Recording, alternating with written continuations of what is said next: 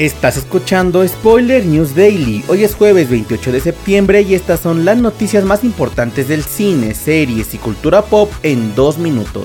Este podcast es presentado por SOT 10, el juego del miedo que puedes ver solo en cines.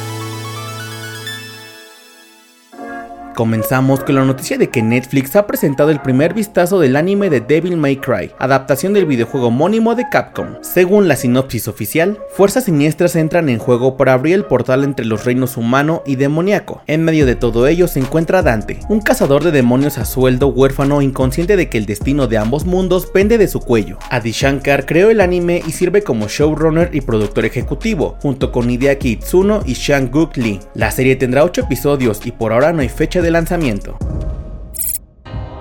En otras noticias, la serie de Echo de Marvel Studios protagonizada por Aquacox podría tener menos episodios de los esperados. De acuerdo con Can We Get Some Toast, fuentes cercanas han confirmado que la serie del MCU constará de 5 episodios, de aproximadamente una hora de duración cada uno. Originalmente eran 6 episodios, pero uno de ellos fue eliminado debido a problemas de ritmo. Por el momento, Marvel no se ha pronunciado al respecto y se espera que la serie llegue a Disney Plus a principios de 2024.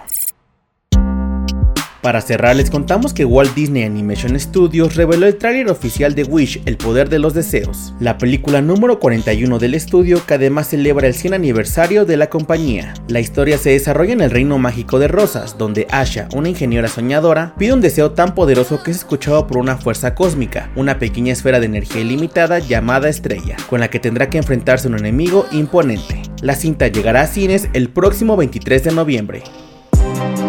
Esto fue todo por hoy. Recuerda que So 10, el juego del miedo, la puedes ver solo en cines. Si te gusta nuestro podcast, suscríbete donde lo estés escuchando, califícalo y recomiéndanos. Yo soy Mike Stopa y Spoiler News Daily es una producción de Spoiler Time y Posta. Hasta mañana.